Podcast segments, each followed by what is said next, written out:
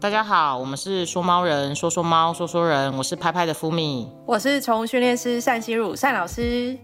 Hello，单老师。嗨，福米，我们上一集讲怎么样省时间，但其实我们省时间还是为了要赚更多的罐罐钱，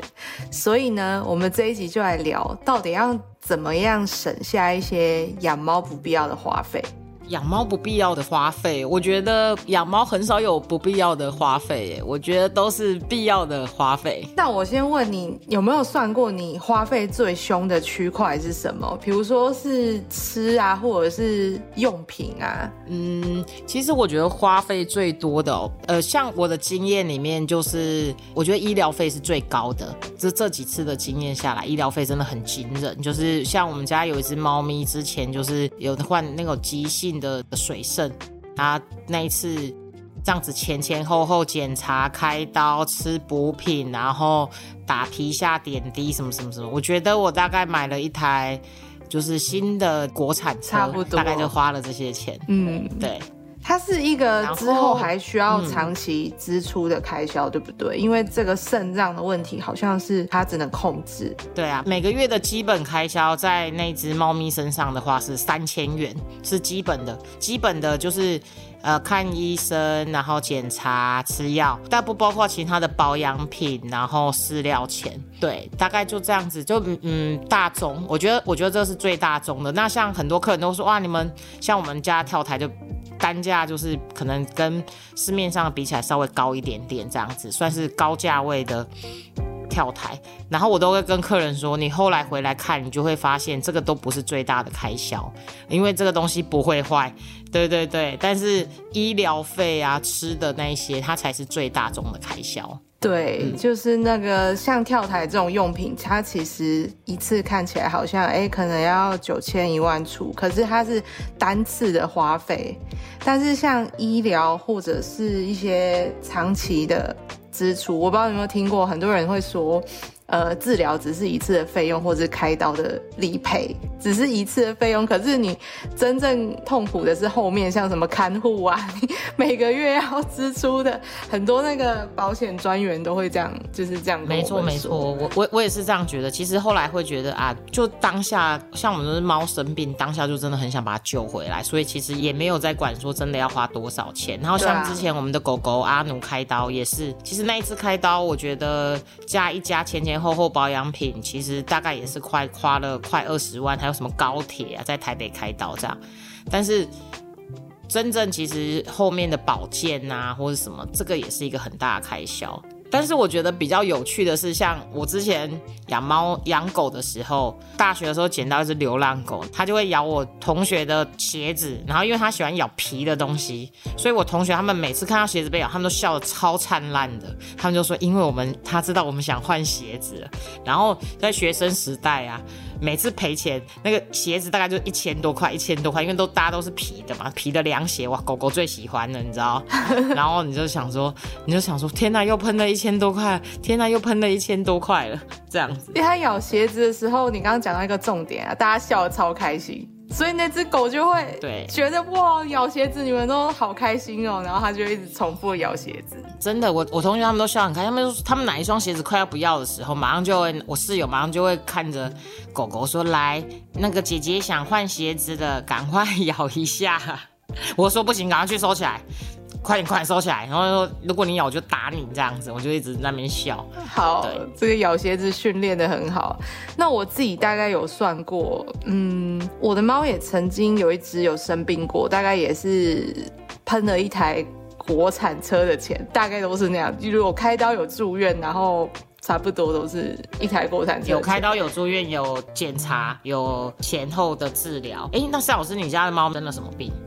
哦，重点是那一次开刀，然后检查完之后还没有办法确定是什么病，可是他后来就是在一个努力的照顾之下，他就自己好了，所以医生也不知道说他到底是发生了什么事情，反正就是无解。但反正重点没关系，反正他好了，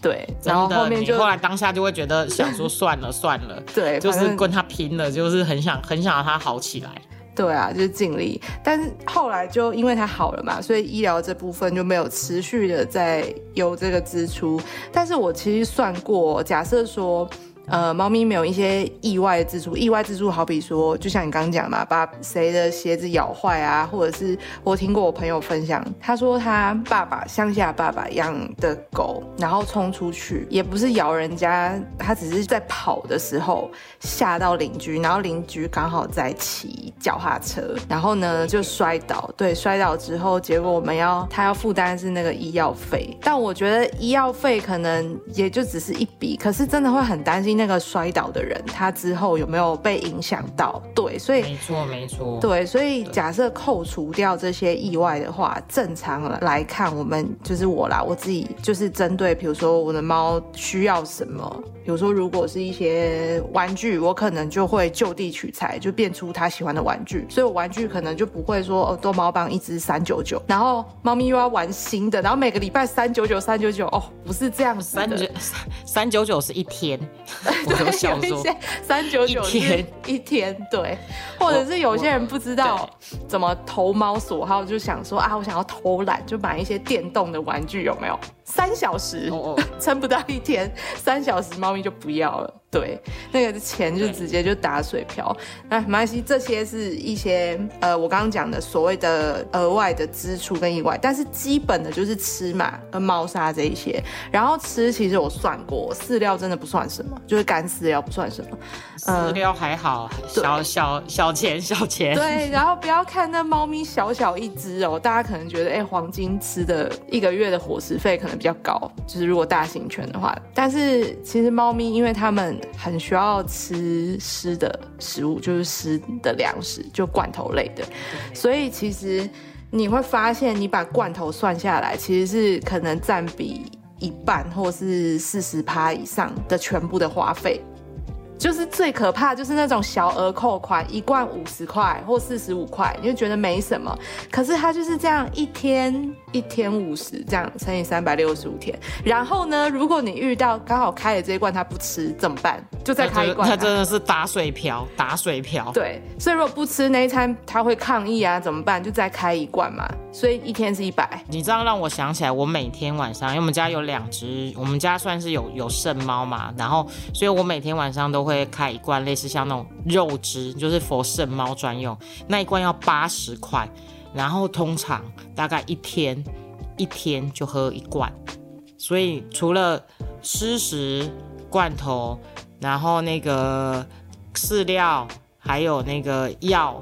然后还有哦，还要买保健品。那什么早护肾，然后那个还有什么，就是这个，呃，像你张老师刚刚讲的这种，有的没的，偶尔很偶尔很偶尔还会给他们一点零食。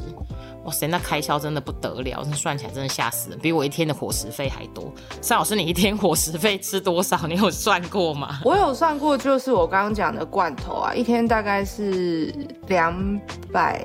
快两百，因为每天吃的不一样，有时候吃比较好吃的，可能一罐三十块那种小副食罐，那有时候是吃比较好一点的料，可能就是五六十，所以大概就是两百左右啦。但我是三只猫，但三只猫其实我觉得有好处哎，就是大家不呃喜欢吃的东西不一样，有时候谁剩比较多。那如果你养一只猫，就啊，只能看它要不要继续把它吃完。但如果你养，哎，比较自己不能当罐头。对，如果比较多只的话，有时候另外一只，哎，还饿，去把其他只剩下的吃完，你会感觉上比较不浪费一点。不然，反正一天大概就是两百，所以一个月大概就大家自己算一下。那那单老师，你有算过自己一天的伙食费是多少吗？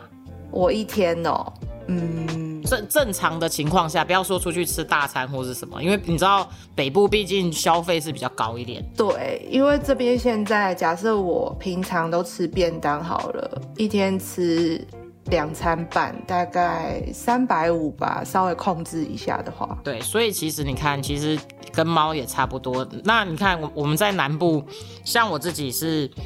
我是没有吃早餐，我就一六八断食。然后呢，我的午餐呢，我有时候都吃什么生菜沙拉，有时候还去全联买那种有机的洗一洗，隔天自己带去。好，虽然算个呃很丰盛的一个，算九十元好了。然后有时候晚餐呢，就妈妈会突然包便当来，或是什么之类的，零元。所以我每天 真的 花的钱比我家的猫还少。我的以伙食费来讲，真的比他们还少。哦，对啊，因为你在台南，我在台北，有时候对这个不能这样。然后那物价真的不一样。对，然后我要讲的是所谓的隐形花费，就是这种小额扣款，你会觉得好像看起来还好，但是其实就像我刚刚讲，它是占比最高的，而且你会发现现在像是你知道以前一些电脑软体啊，修图的 PS 或是就 Adobe 系列的，它以前不是都一整套可能我记得要一万万块啊，三万啊，万，但是他们现在都改成线上，就是可能年付多少，然后金额小小，或是月付多少。还有像是游戏，你打 PS 或者是 Switch 这些，他们以前不是都是实际的光碟或者卡嘛？现在一样啊，你如果是下载数位，它也是，反正就是都做这种小额扣款。对还有所以 Netflix 这种，像像那个让我想起来那个，我前两天看那个 Office 三六五，然后它其实一个月这样算起来，假设你用家用版六个人的，其实一个月大概才两百块。嗯对，所以所以这种小额扣款，它就是对对，它不是买断境的那个，对，没错没错。对，所以我要讲的这才是那个最可怕的，就是小额扣款的这个花费。那像是我自己觉得啦，因为很多人跟我分享说，呃，就我有问，就是我们不是有问一些网友嘛，然后他们分享像是遇到挑食的问题，是他们花费最多的地方。因为如果猫咪不吃，或者是买一大堆回来，像有那种买一罐，觉得哎它会吃之后就买一整箱，然后呢一整箱是万万不可，对。你已经知道万万不可我们都一定会被雷到。很多人都会觉得说他喜欢吃这个跟那个，那我就这个跟那个两种罐头各买一箱四十八罐，然后接下来呢，哎，怎么吃到第三罐再也不吃了？那你剩下的哦减六，你剩下的那三十几罐怎么办？你就通常都是我现在要不就是送朋友，要不我其实会寄去爱妈那边，对就是我会寄去爱妈那边，因为有些爱妈他们其实养很多猫，然后你后来就发现不行，就是真的。他们这样负担很大，所以有时候吃不完的。我我通常会，他如果现在不吃的话，我会我会再空一下下，空一阵子，然后再让他吃一下。那如果确定他真的不吃的话，真的我就会把它寄去。对，我就会把它寄去送给艾妈他们那边，不然真的真的没办法。而且，所以我们现在都不敢买太多，就是他那个心情的变化很很大。今天喜欢吃鱼，明天喜欢吃鸡肉，然后原本什么吃鸡肉好棒棒，结果后来突然有一天就说，哎，他怎么吃鸡肉开始过敏，都拉肚子，你知道什么都有。对，所有的肌肉库存必须销毁掉。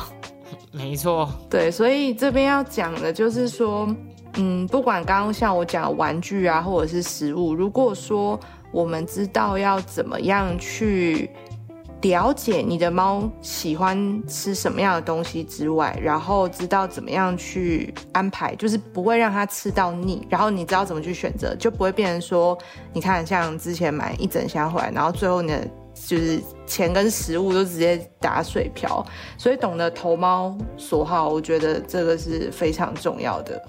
哦，所以也是有方法说，就是遇到这种挑食的猫咪挑食的问题，对，也也是有办法，就是解决。我我一直以为，我一直以为想说啊，那一些大概就没救了，反正就是送给别人或是什么之类的。嗯，其实有诶、因为像挑食，应该说猫本身就一定会挑食，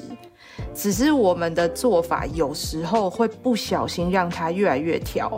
我讲一个很简单的问题，假设你的猫挑食程度一到十好了，你自己每一只猫，你有五只嘛，有一些你可能觉得是一，有一些你可能觉得是七八九，那你的喂食方式如果说一直造成它挑食，比如说你买一箱回来让它吃到腻，就变成这个不吃那个不吃，然后或者是你买回来想说啊这一罐水比较少，给它加超多的水，就加到它抗议，然后你之后不加水，它那一罐也不吃了，因为它印象就不好了，它会有一个经验值存在，就是一些一些，还不能还不能加水加太多，他不知道就是口袋很薄吗？对，所以就是呃，它会有很多人为的因素，然后他原本喜欢吃的东西，然后不小心被你弄到，然后我不想吃了，那你就会变得很麻烦。所以呢，刚刚讲，比如说挑食程度七的猫好了，然后呢，你的喂餐方式又造成它挑食，然后再乘以五，那就是七乘以五等于三十五，那挑食指数就会三十五。这个公式只是让你理解说，它是一个乘除的问题，不是加减。所以你的猫挑食程度如果是一，然后你的备餐方式不会造成它挑食啊，可能你是很及格二好了，一乘以二等于二，那它可能二十罐里面就是哎一个罐头不吃，或是一个月里面你只会遇到它，嗯，可能一两次啊有挑食的状况，而不会是一个月。基本上可能二十五天，你都头很大，都在丢食物，这样你懂了吧？我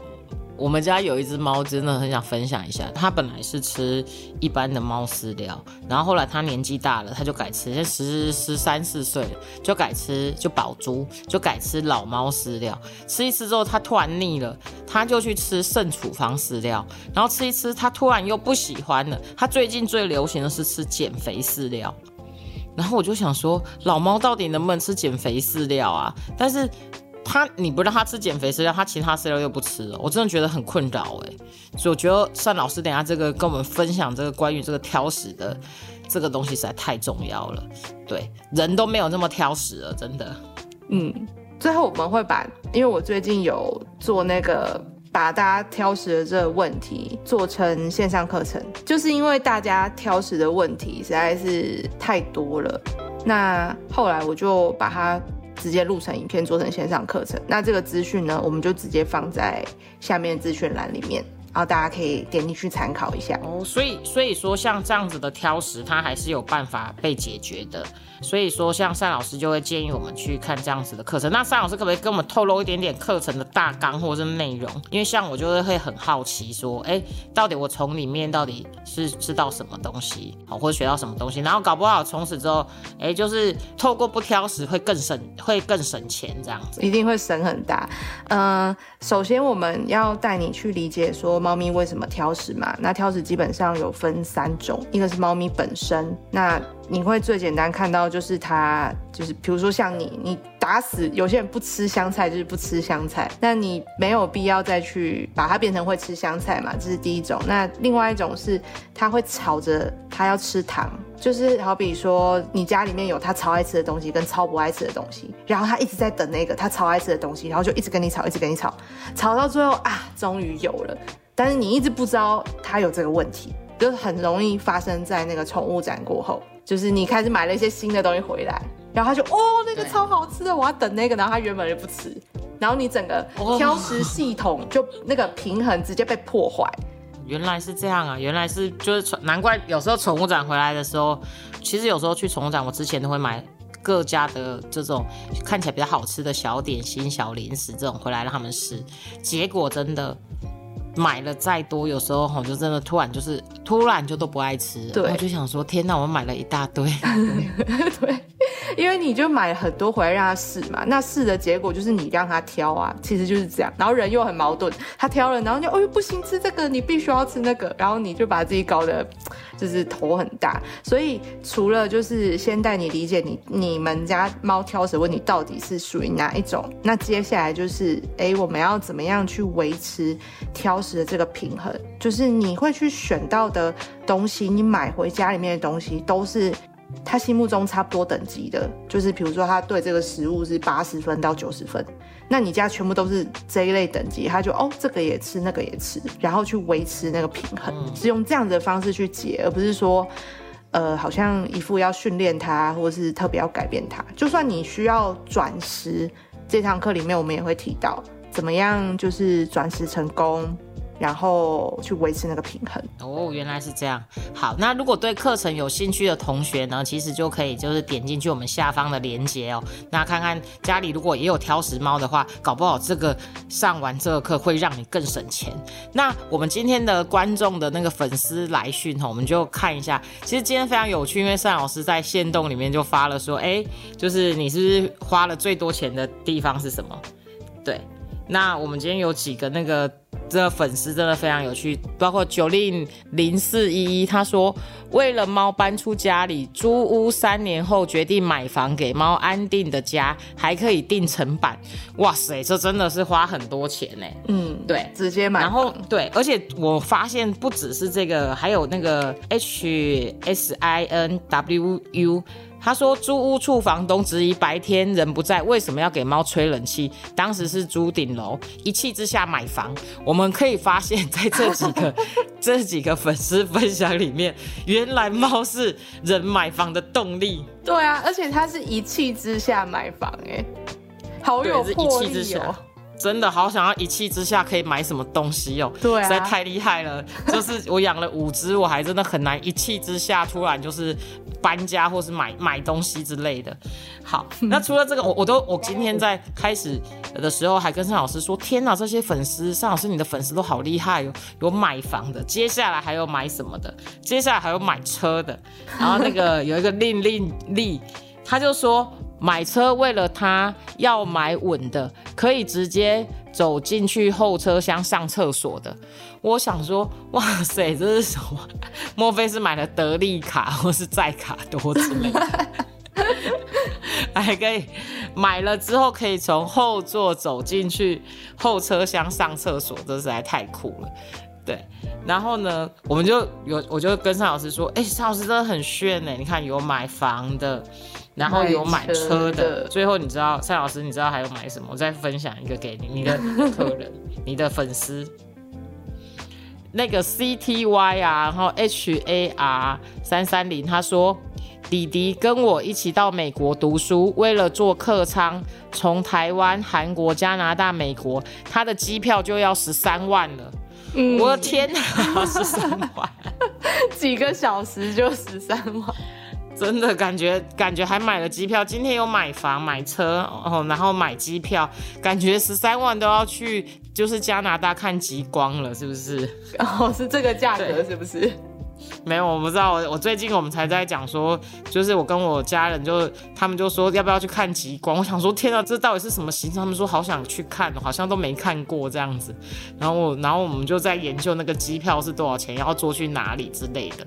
对，然后现在的机票其实最近真的很多人出去旅游，所以你就会发现说，哎，除了就到处哪里日本啊，什么罗马到哪里的，其实他们的观光客都非常的多。但是在这段时间呢，猫咪如果就是要在家的话，现在是不是也也都有像宠物保姆，就是宠物旅馆这种服务？对啊，绝对不能让猫咪一个人在家超过一天，因为虽然它不会影响，嗯。就是吃饭上厕所，它可以照常。但是其实，如果我们比较要求猫咪生活品质的话，它每天会有一个规律的作息。所以，如果今天你不在，哎，它怎么打猎？嗯，谁帮它开窗？然后晒个太阳，或者是一些生活上就是很细微的一些变动，可能就会影响到。因为我真的遇过太多，就是觉得说啊，猫咪自己待在家两三天不会怎么样。然后呢，就一样啊，回来就乱尿啊，然后或或者是回来之后，猫原本不会打架，又开始打架，就是它嗯，可能请邻居啊帮它铲大便，或者是呃，就是请朋友然后帮忙照顾，或是室友。可是因为别人做跟你平常做不太一样，所以它因为一些变动，它就开始哎会尿尿，然后打架问题就跑出来。所以这样，尚老师要怎么办？不过。说真的，我自从就是其实这样养了猫之后，我我我除了前几年真的是呃出差需要出国之外，我真的其实像到今年，我其实也都还没有出国计划，因为我想说，哎，我的猫有生猫，每天又要打皮下什么什么什么的，然后我就看着大家在国外笑得很灿烂的时候，我就想说，算了，我还是留下来陪它。对啊，就是会放不下，所以要么就是你有可以信任的。真的是家人，然后跟你的猫很熟，然后他愿意跟你一样，就是同等级的照顾你的猫。那再不然，最直接的方法一样，我们又要花钱了，就是你花钱花钱可以解决的事情，是不是？我后来都觉得是小事，都觉得算是可被解决的事，不能说是小事，因为有时候真的花很多钱，但是真的是可以解决的话，如果花钱就可以解决，那都是好事，对，是好事。嗯，那也就是因为我一开始的时候，我很常遇到。就是打架嘛，然后去摸索，就是顺藤摸瓜，然后就那个原因是啊，你出国的那时候发生变动，所以我为什么会成立西猫乐园，然后那培训管理师的原因就在这边，因为我们不想要让那种明明就可以预防发生的事情，然后发生了。那你知道，其实猫打架有时候根本没有办法修复到百分之百。就关系破掉过啦，对啊，那你要怎么样修补到？而且有时候那修补的过程，主人可能没有那个心脏，没有那个心理，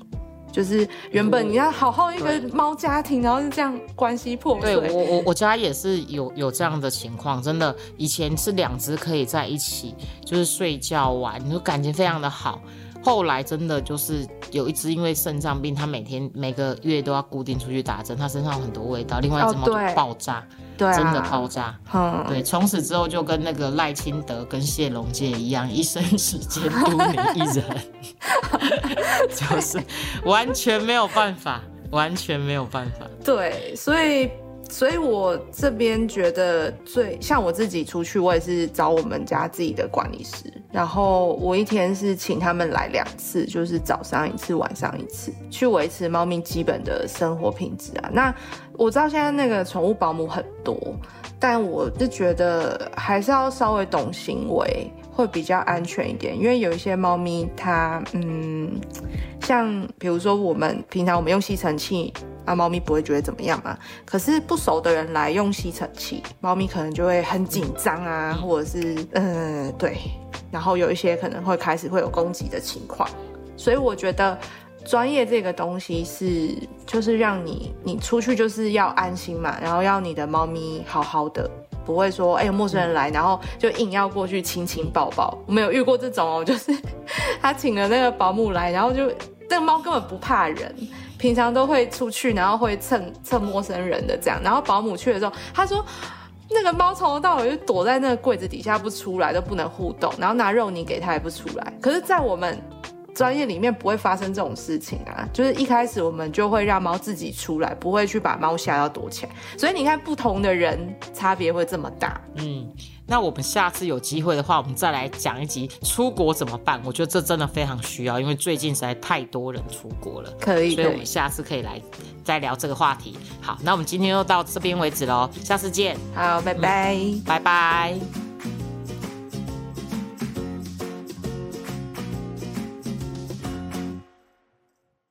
有任何关于猫的事情想跟我们说说吗？欢迎留言给说猫人，下次见喽，拜拜。